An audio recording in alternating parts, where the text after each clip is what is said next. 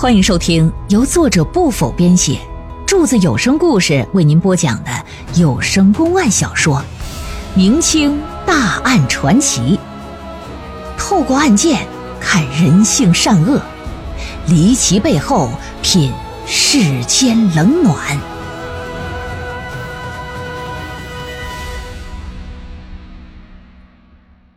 彭公案之借尸还魂第二回。按照礼制，丈夫死了，妻子呢要斩随，也就是说呀，斩随是什么东西？丧服，穿着丧服啊，为其守孝三年。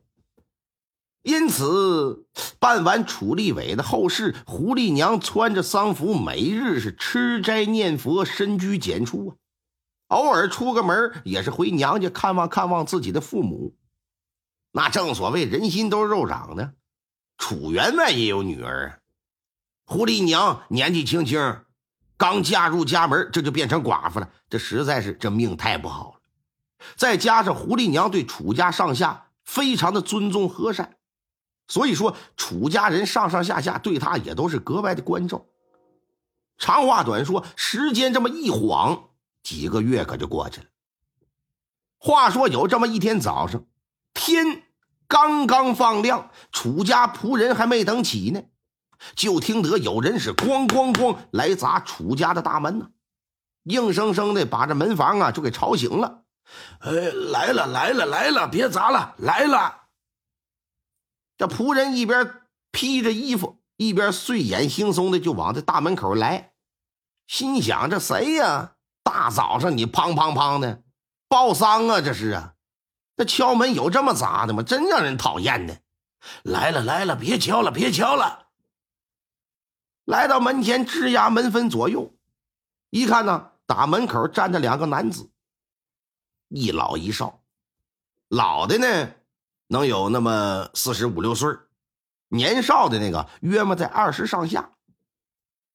这下人正窝着火呢，心说这谁呀？一大清早，再一看还是两个陌生人，这心里就有点没好气儿。我说你们谁呀？敲错门了吧？混账！怎么和本少爷说话呢？哪知道年轻的男子居然给了这么一句。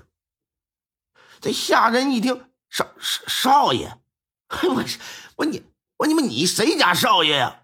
我当然是楚家少爷，我是楚立伟。你难道不认识我？我你我你我你我是谁谁？楚立伟。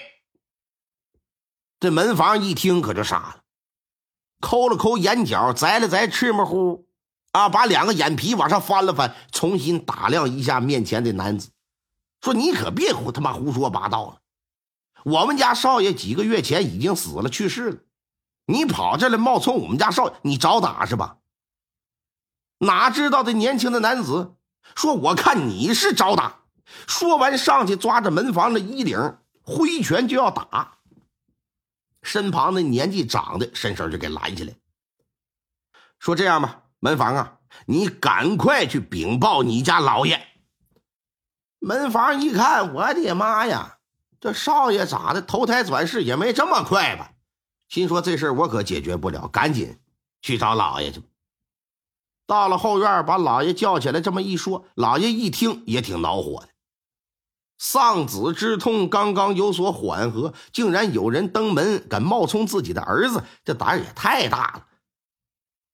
带着几个家人壮丁，气势汹汹的就来到大门口了。门房拿手一指，说：“老爷就是他，就他假冒少爷。”哪知道啊！这年轻的男子一看到楚员外，是撩袍便跪，口中喊道：“爹！”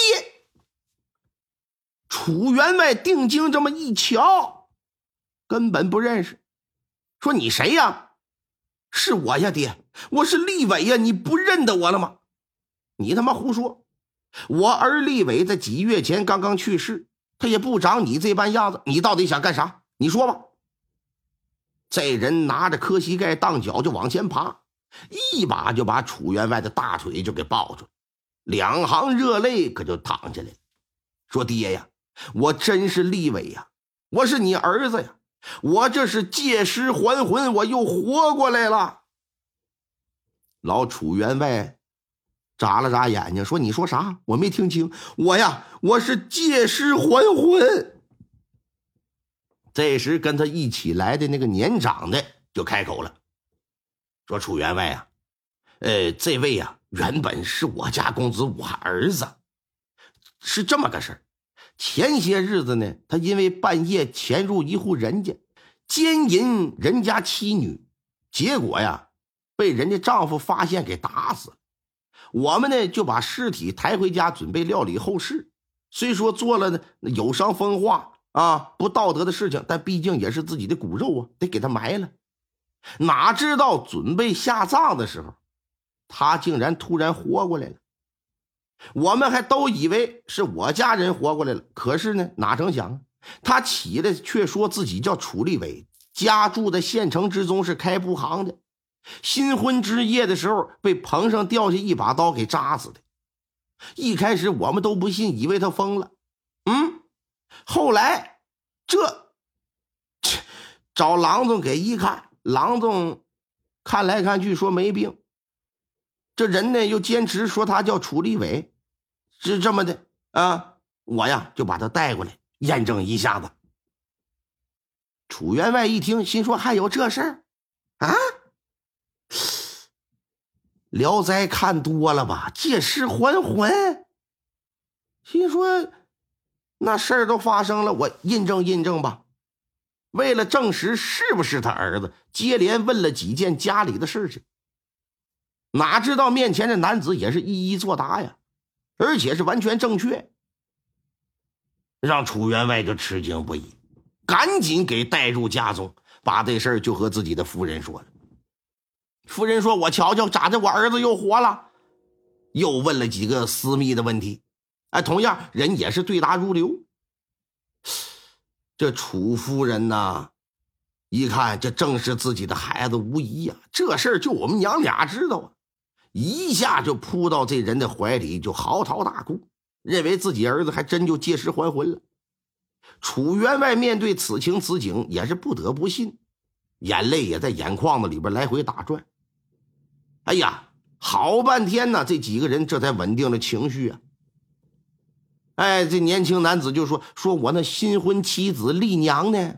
俺俩还没拜天地，还没入洞房呢，我啥事没干呢？你说一把刀掉下来，给我穿死了啊！我看看我媳妇儿。”楚夫人就说：“说那啥儿啊，在家呢，娘带你去见他。”拉着他的手就去找胡丽娘去。胡丽娘此时刚刚起床，一听婆婆叫她，从房里就出来了。婆婆就说：“说丽娘啊，你看，立伟回来了，给胡丽娘造的一脸懵逼。说娘啊，你说什么呢？你看，丽娘啊，我知道你一定啊啊，感觉特别不可思议。但眼前这人可就是我儿立伟呀，他是借尸还魂呐。”胡丽娘一听什么借尸还魂，一脸的不可置信，说：“这不可能，立伟已经不在了。”那灵魂怎么可能跑别人身上？我不信，他不是我丈夫。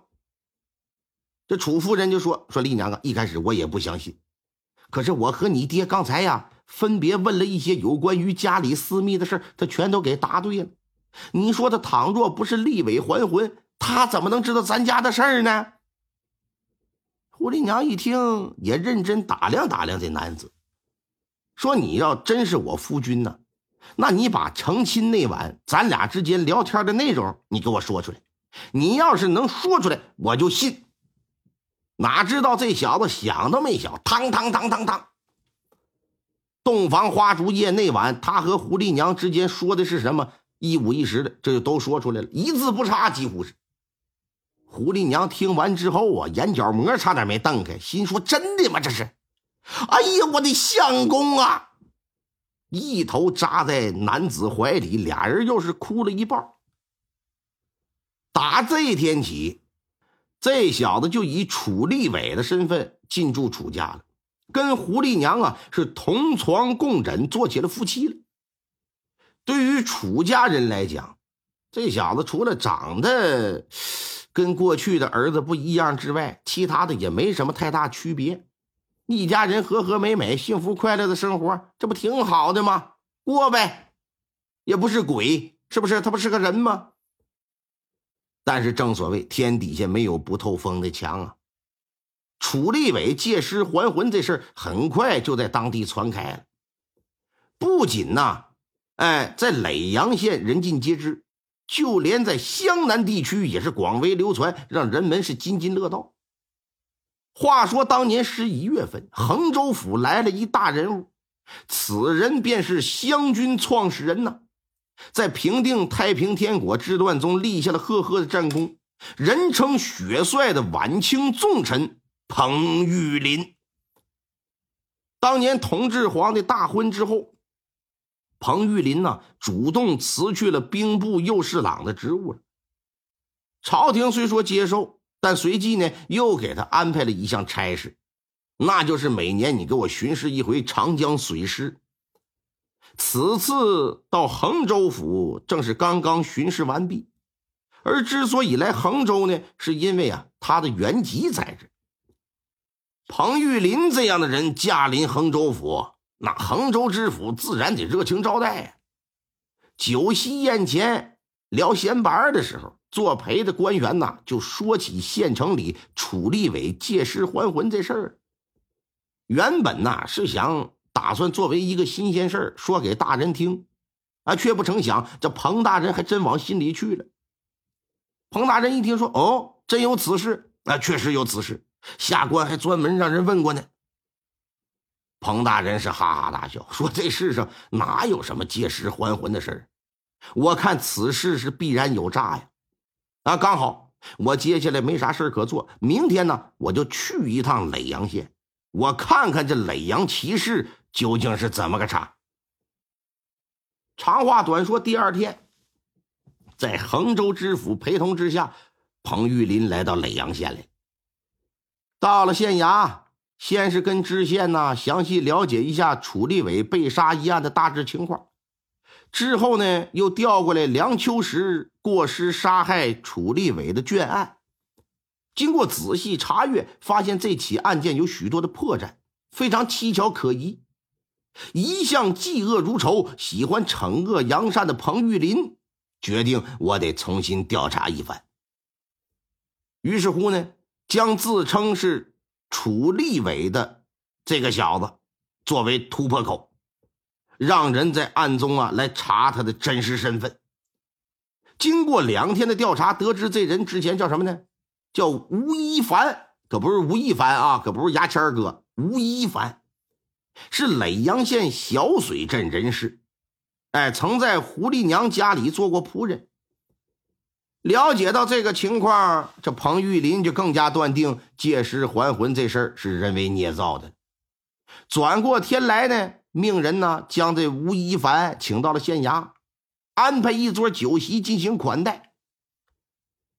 在酒席宴前呢，知县看了看这吴一凡，但是不能叫他大名啊！你现在得叫人楚立伟。